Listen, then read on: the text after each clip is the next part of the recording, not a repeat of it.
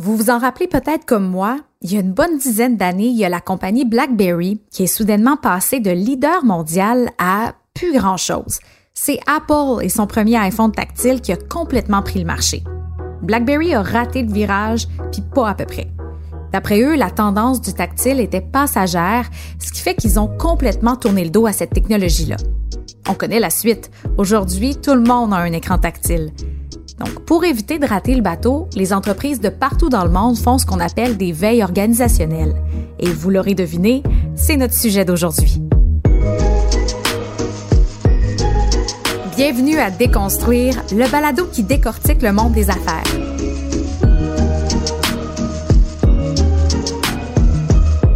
Je m'appelle Anne-Sophie Roy et aujourd'hui, on explique c'est quoi la veille organisationnelle en entreprise et à quoi ça sert. Et c'est d'ailleurs le but de cette série de balados-là, décortiquer des concepts du monde des affaires qui touchent de près la vie des gens.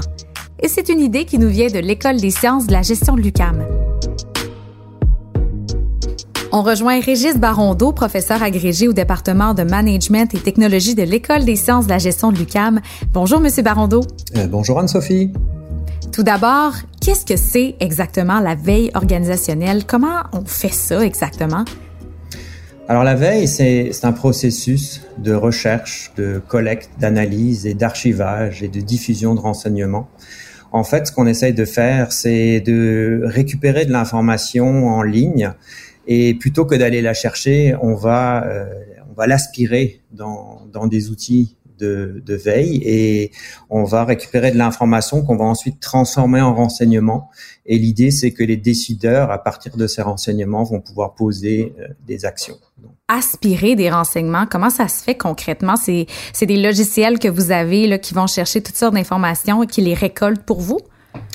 Oui, tout à fait. Euh, dans le cas des, des, logiciels, moi j'en utilise un en particulier qui s'appelle SynDup, qui est une plateforme de veille euh, professionnelle. Et euh, quand on fait de la veille, on surveille des centaines, voire des milliers de sources ou plus. Et là, mhm. humainement, c'est impossible d'aller sur chaque site, passer du temps à voir s'il y a de l'information pertinente.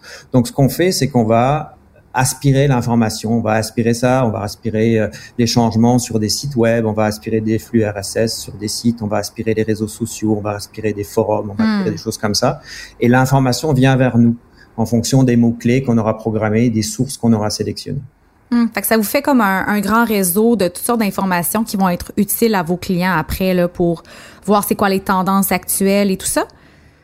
Exact, ça va me faire, euh, on va avoir euh, toute une, euh, liste d'informations qui va avoir été aspirée et puis cette information par la suite dans un processus sur lequel on pourra peut-être revenir qui va s'appeler la curation on va on va le filtrer on va l'analyser et euh, on va en tirer justement les renseignements pour les clients pour les organisations.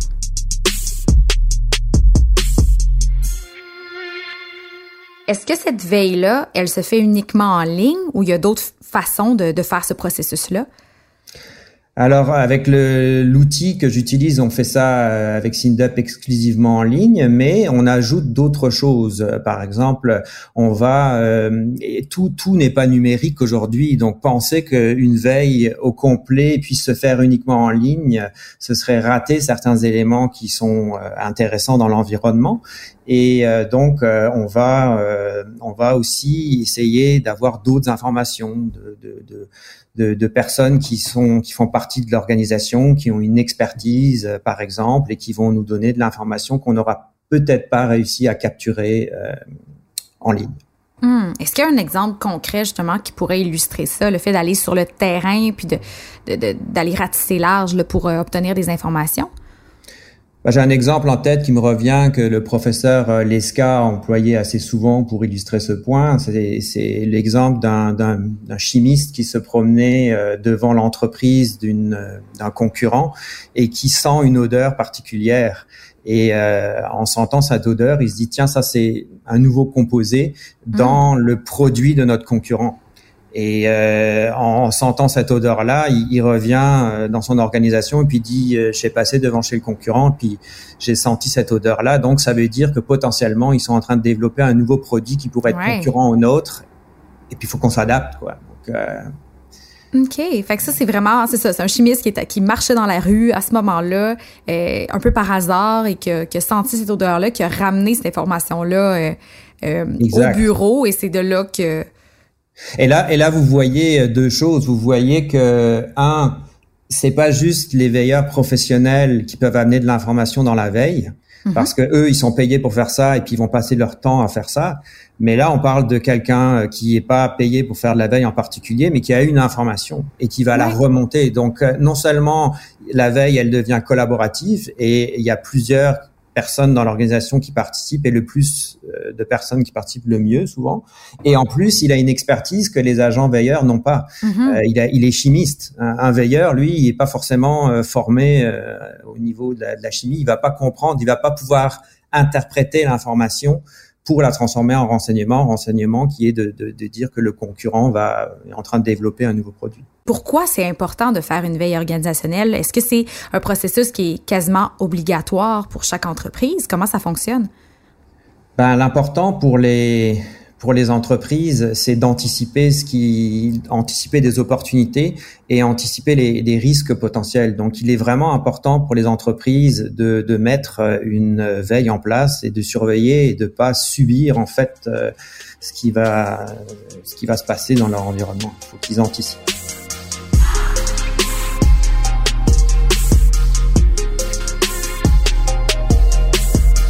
Puis on parle beaucoup de l'exemple de BlackBerry quand on parle de veille organisationnelle, euh, parce qu'on se rappelle qu'il y a à peu près une dizaine d'années, l'entreprise BlackBerry a vraiment raté le bateau euh, avec l'arrivée du tactile, le premier iPhone. Pouvez-vous nous expliquer qu'est-ce qui s'est passé euh, exactement à ce moment-là? Ben, BlackBerry, euh, ils avaient un, un, téléphone qui était quand même leader sur le marché. Ils avaient euh, une très très belle solution qui, qui était bien faite pour les, les, professionnels et qui, qui, qui avait beaucoup d'avantages pour les, les entreprises. Euh, cela dit, ils, ils, se sont peut-être un peu reposés sur leur laurier. Ils n'ont pas vu arriver, ils n'ont pas vu arriver l'iPhone. Ils auraient pu anticiper des changements. Ils ont s'ils avaient fait, ben je sais pas, je n'étais pas chez eux au niveau du processus de veille, mais euh, ils auraient pu voir arriver les écrans tactiles, mm-hmm. euh, ils auraient pu voir arriver certaines euh, nouvelles technologies qu'ils auraient pu intégrer dedans. Je me souviens qu'un des commentaires qui avait été qui était ressorti, c'était oui, mais les nouveaux iPhones, de toute façon, euh, ils sont pas aussi sécuritaires, euh, c'est pas aussi mhm. bon pour les, les, les gens d'affaires, etc. Euh, finalement, il s'est avéré que oui, au début, effectivement, il n'était pas aussi euh, performant au niveau sécurité, mais ça s'est amélioré et puis on voit on voit le résultat aujourd'hui. Donc, donc ils n'ont pas été en mesure justement d'anticiper les opportunités puis de, de s'adapter finalement. C'est ce qui a mené à leur perte. Oui, ils n'ont pas réussi à détecter ce qu'on appelle dans le jargon de la veille euh, les signaux faibles. Ils n'ont pas réussi à voir les signaux faibles. Les signaux faibles, c'est des choses, euh, des, signaux qui, euh, on pourra peut-être rentrer plus dans le détail, mais qu'il faut euh, qu'il faut réussir à, détecter et si on y arrive et qu'on arrive à, faire la part des choses entre ce qui est juste mode passagère et ce qui est une tendance de fond, euh, on est capable de détecter, de voir ces opportunités qui, pourraient se présenter ou les risques qui, s'en viennent au niveau des concurrents, par exemple. Ben, c'est intéressant ce que vous abordez. Comment on fait pour déterminer si c'est une mode passagère ou, une vraie tendance? Ça doit pas être évident, là. Euh, oui, euh, effectivement, c'est c'est pas toujours simple. Moi, j'aime beaucoup le l'approche d'une euh, futurologue qui s'appelle Amy Webb. Euh, elle, par rapport aux signaux faibles, elle nous dit que il faut avoir une, une ouverture d'esprit. Déjà, il faut être en mesure de de les, de les détecter, ces signaux aussi. Si on balaye tout de suite sous le tapis quelque chose parce qu'on dit il y a rien là, parce que mm-hmm peut-être c'est pas assez sécuritaire comme on l'a dit avant, ou il n'y a pas cette fonctionnalité là, etc. C'est rater la tendance de fond. Et donc, faut avoir l'esprit ouvert. Il faut cartographier de façon consciencieuse quand on va euh, récupérer de l'information en ligne et du renseignement. Il faut euh, aussi savoir euh, voir les contradictions, les points d'inflexion, les nouvelles pratiques. Il y a souvent aussi c'est Von Hippel aussi, euh, je crois, qui du, du MIT, qui disait que les nouvelles pratiques sont importantes. Les utilisateurs eux-mêmes modifient des fois certains produits ou certains services. Vous savez que quand Twitter a commencé, euh, ils pensaient faire certaines choses avec avec la plateforme et finalement les utilisateurs se l'ont se le se, l'ont approprié, exact.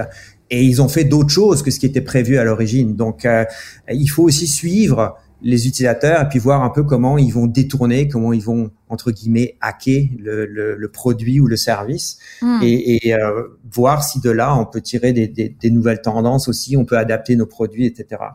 On peut regarder les extrêmes aussi, les exceptions, les, les, les, les choses qui sortent de l'ordinaire. Il faut aussi poser des bonnes questions parce que si on pose des bonnes questions, on va réussir à justement faire la part des choses entre la tendance et la mode pour voir si euh, si, si, les arguments amenés par la solution sont solides ou pas.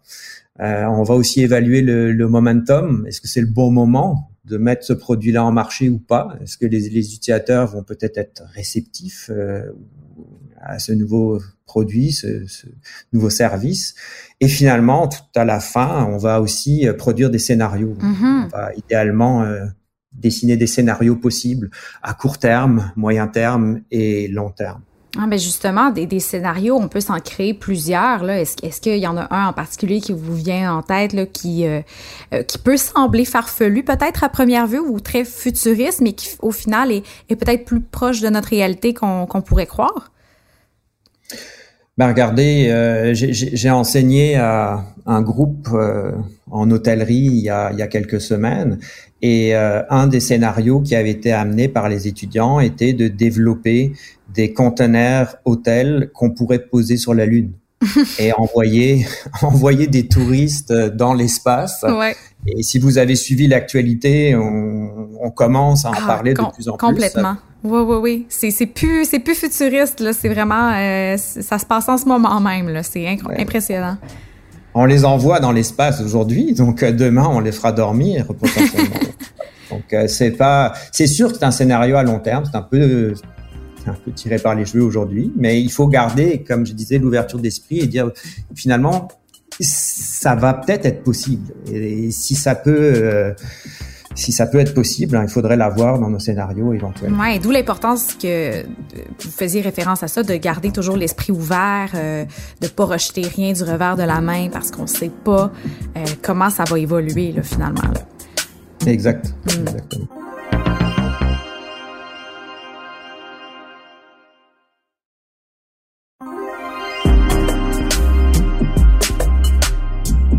J'aimerais aussi aborder euh, les recherches que vous menez actuellement sur les technologies blockchain.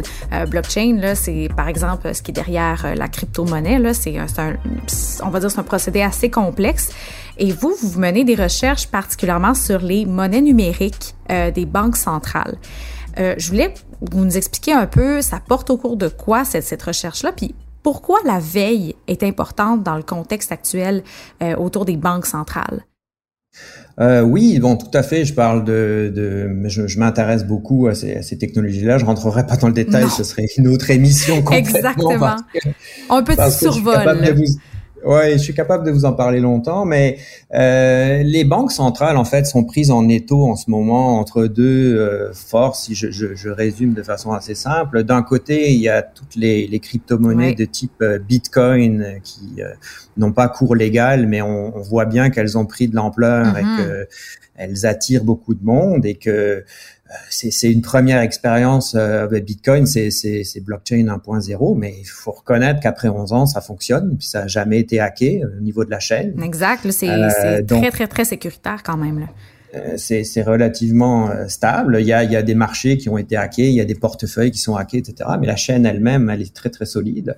Donc il y a une technologie là derrière et, le magazine The Economist l'avait tout de suite vu euh, pas tout de suite, en octobre 2015, mais avait dit que euh, le Bitcoin avait mauvaise réputation et que, mm. que c'était injuste parce qu'en fait derrière il y a une technologie qui s'appelle blockchain et c'est là-dedans que réside tout, toute l'innovation de derrière euh, Bitcoin. Ouais. Et donc euh, si j'en reviens aux banques centrales, elles sont prises d'un côté par ces nouvelles euh, ces nouvelles monnaies-là, avec cette technologie derrière blockchain, et de l'autre côté, euh, des compagnies privées. Euh, donner juste un exemple, mais vous pouvez certainement en déduire d'autres. Euh, Facebook avait, avec différents partenaires, monté un, un consortium qui s'appelait Libra et qui voulait euh, développer une monnaie numérique euh, privée. Et donc qui entrerait en concurrence avec notre dollar, euh, par exemple. Et aujourd'hui, Libra n'existe plus en tant que tel, mais le projet se poursuit sous un autre nom qui s'appelle Diem. Et il y a d'autres entreprises qui travaillent sur ce type de projet-là. Donc là, pour en revenir à l'exemple de la veille, il est important pour euh, les banques centrales et puis même nos banques de surveiller tout ce qui se passe pour voir un peu où elles vont se situer, comment elles vont évoluer par rapport à ça, parce que on s'entend qu'il y a des choses qui peuvent et qui doivent, à mon avis, changer dans le secteur bancaire. On, a tous eu des expériences personnelles de, de, de, mhm. transferts internationaux qui prennent plusieurs jours et qui coûtent beaucoup, par exemple, au niveau des commissions, alors que une, une monnaie numérique, le, le, transfert est quasi instantané et le coût euh, relativement faible.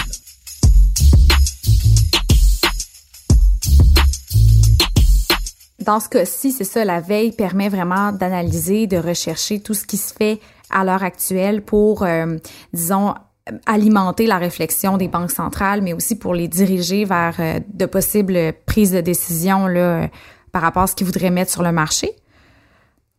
Oui, tout à fait. Euh, ce qui se fait aujourd'hui, mais surtout euh, ce qui se fait, je dirais presque, se fait pas encore ou qui commence, on, on est à la marge où on va regarder des, des hackers, on va regarder des, des, des développeurs, on va regarder des académiques qui vont tester tous des, des nouvelles idées et euh, construire des nouveaux prototypes, des choses qui, qui, qui n'existaient pas encore. Mm-hmm. euh, et, et, il faut les surveiller, cela. Il faut pas juste surveiller euh, comme je l'ai dit plus tôt, euh, ce qu'on connaît très très bien. Il faut surveiller même des choses qui sont à la marge, qui sont même surprenantes parfois. Hmm. C'est comme un peu une revue de presse pour tout bon journaliste, mais vraiment en, en version extrêmement nichée et poussée. Là.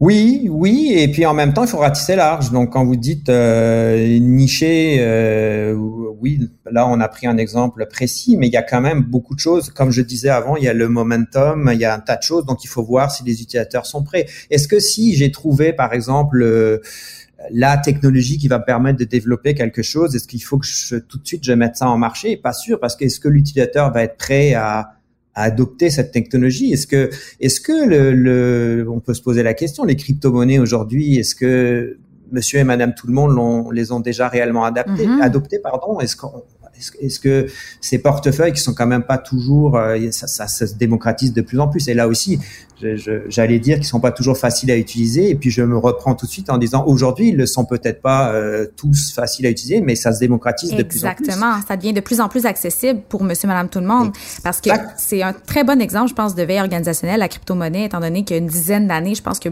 plusieurs, euh, pardonnez l'expression, mais crachaient un peu sur cette opportunité-là parce que ça avait vraiment l'air d'être quelque chose, d'extrêmement niché. Alors qu'aujourd'hui, euh, ben vraiment, on, en voit passer énormément. Tout le monde est à l'affût des euh, du cours euh, du cours du Bitcoin, là, qui est vraiment la plus populaire. Euh, mais vraiment, ça nous démontre que c'est pas parce que c'est une monnaie décentralisée qui euh, qui est pas légale entre guillemets là que qu'elle a aucune influence là, loin de là. Et on a des nouvelles technologies qui s'ajoutent aussi, comme les NFT. Oui. Oui, les, les, les NFT, c'est ce qu'on appelle en anglais les non-fungible tokens, donc des, des, des tokens euh, non fongibles. Euh, donc, euh, c'est en fait des choses qu'on peut pas. Si, si je prends un exemple euh, concret, un billet, on a tous des, un, billet de 5, 10 ou 20 dollars dans la poche. Si je vous donne mon billet de 20 dollars et que vous me donnez en retour votre billet de 20 dollars, ben moi j'ai toujours 20 dollars dans la poche et je peux toujours euh, les échanger, je peux toujours les utiliser à, mm-hmm. aux mêmes fins, donc les 20 dollars. Donc ils sont fongibles. Euh, un billet de 20 dollars égale un autre billet de 20 dollars. Ben une image, une image sous forme de, de NFT, versus une autre image, je peux pas les changer là. Si c'est pas la même chose, là, je, je vais pas. Elle est unique en fait. C'est ce que ça fait, c'est que les NFT créent des objets numériques euh, uniques et rares, ce qu'on n'était pas capable de faire avant avec euh, ce type de, de euh, avant une photo numérique par exemple vous aviez une photo sur votre téléphone cellulaire, vous pouviez en faire des millions de copies. Oui. Aujourd'hui, vous êtes capable, avec les NFT, de dire cette photo-là, c'est la photo originale mm. et je peux prouver que c'est l'original. Et du coup, elle devient rare et du coup, elle prend de la valeur. Exact. Et c'est pour ça que vous avez euh, la NBA qui vend des, des ce qu'ils appellent des moments, donc des, des petits des petits vidéos très courtes où on va voir un joueur qui va qui va marquer un, un, panier, puis on va vendre ça. Alors que la vidéo, elle est sur YouTube, mhm. mais ils vont vendre l'original sous forme d'NFT et puis ils vont dire voilà celle-là elle a plus de valeur et ça se vend des fois des centaines de milliers de dollars. Ah oui, c'est c'est hallucinant ce qui se passe puis c'est c'est il y a vraiment un engouement autour de ça. Ouais, si par exemple je veux posséder, disons, un, un, coup légendaire de, de Michael Jordan, euh, je peux le posséder, là. Euh, c'est fascinant. C'est vraiment posséder de l'art numérique, là. Carrément, ça, c'est quelque chose... Euh, on peut vraiment garder un œil là-dessus là, pour le futur parce que ça vient un peu révolutionner justement la propriété aussi intellectuelle, la propriété de l'artiste. Ah oui, ça va redistribuer beaucoup de cartes au niveau des, des de la propriété aussi parce que puis là, là, là, il faut vous sentez que on va, on, part vers une autre émission, hein, si vous voulez pousser là-dedans. Mais, mais, mais euh, au niveau de la propriété, on peut aller beaucoup plus loin que juste dire c'est à moi ou, c'est pas à moi. Euh, on peut aussi, par exemple, pour les artistes. Euh, euh répartir les royalties différemment. On a, on a des, des, des, possibilités qu'on appelle les smart contracts derrière aussi qui permettent de euh, dire par exemple l'artiste, le chanteur ou la chanteuse va toucher tant. Euh, le, le, le, les, les, musiciens vont toucher quelque chose, etc. Chaque partie prenante, si vous voulez, dans le processus pourrait toucher quelque chose de façon automatisée derrière avec les smart contracts. Ouais. Ce serait pas euh, juste les modèles qu'on a aujourd'hui. On peut aller plus loin, on peut faire d'autres choses, on peut faire des choses qui expirent, on peut faire. Il y a, y a, un tas de, de nouvelles possibilités qui, qui s'offrent à nous. Merci beaucoup, Régis, de nous avoir parlé aujourd'hui de veille organisationnelle, de blockchain, d'NFT. C'était vraiment un plaisir euh, de vous parler aujourd'hui. Ben, merci à vous. Ça a été un plaisir. C'était Régis Barondeau, professeur au département de management et technologies de l'École des sciences de la gestion de l'UCAM. Je suis Anne-Sophie Roy. Merci d'avoir écouté Déconstruire, le balado qui décortique le monde des affaires. Merci à Anne-Sophie Carpentier, à la réalisation et au montage. Je vous rappelle que c'est une production de l'École des sciences de la gestion de l'UCAM et de Cube Radio. À la prochaine!